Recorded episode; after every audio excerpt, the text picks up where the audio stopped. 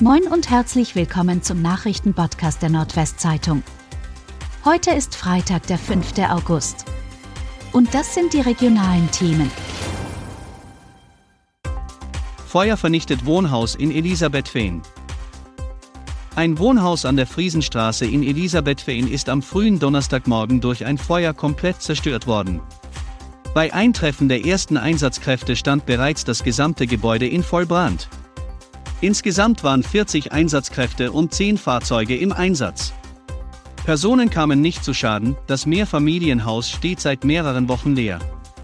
Die Brandursache ist bislang noch unbekannt, die Polizei hat die Ermittlungen aufgenommen.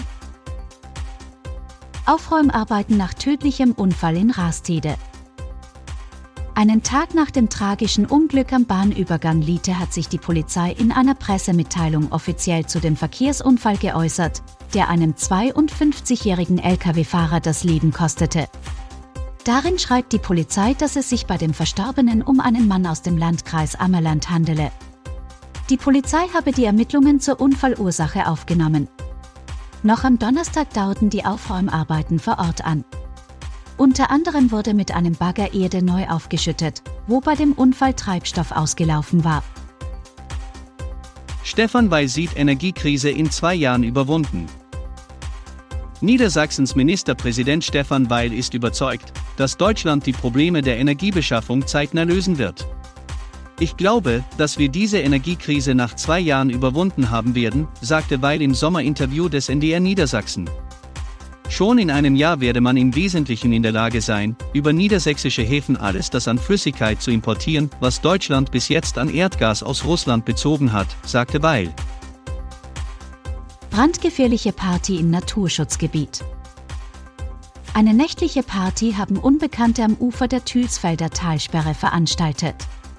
Zwischen 19 Uhr am Montagabend und 4 Uhr in der Früh hatte die Gruppe mit lauter Musik für Unruhe am Ostufer gesorgt.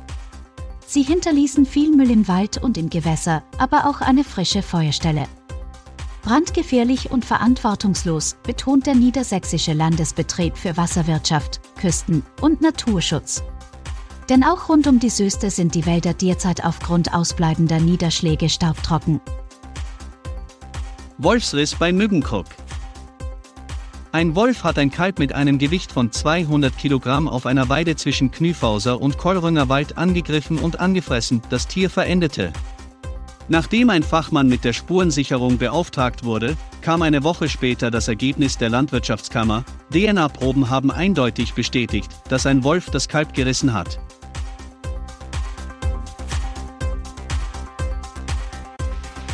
Und das waren die regionalen Themen des Tages. Bis Montag.